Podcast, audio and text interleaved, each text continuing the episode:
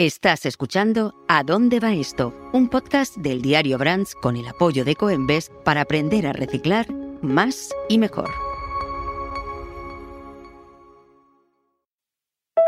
Los hay enormes, de tamaño mediano e increíblemente diminutos. En el mundo del reciclaje existen desechos de todos los tamaños sin embargo, en muchas ocasiones solo mandamos a reciclar los residuos de más volumen.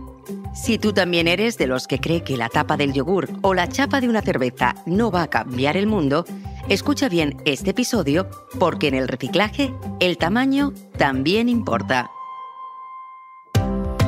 Hoy en A dónde va esto te enseñaremos a reciclar esas cosas pequeñas que pueden tener un enorme impacto en el planeta Comenzamos, como siempre, con los datos.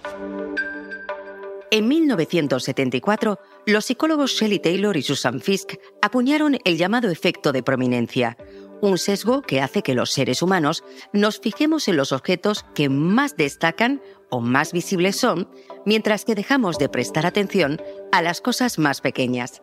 También en el mundo del reciclaje tendemos a dar más importancia a los envases más grandes. Para explicarnos cómo y por qué reciclar hasta los residuos más pequeños, está con nosotros Miguel Ángel Arrastio, gerente del Centro de Gestión de Residuos Mancomunidad Rivera, Alta Navarra.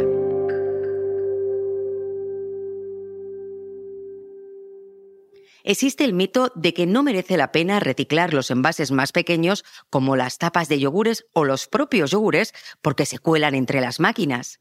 Los envases pequeños, las tapas y los tapones son perfectamente reciclables, pues están hechos de materiales plásticos y metálicos que se pueden reciclar y forman parte del envase. Las plantas de clasificación de envases están capacitadas para recoger esos materiales, por pequeños que sean, y darles el reciclaje adecuado. Por ello deben depositarse en el contenedor amarillo.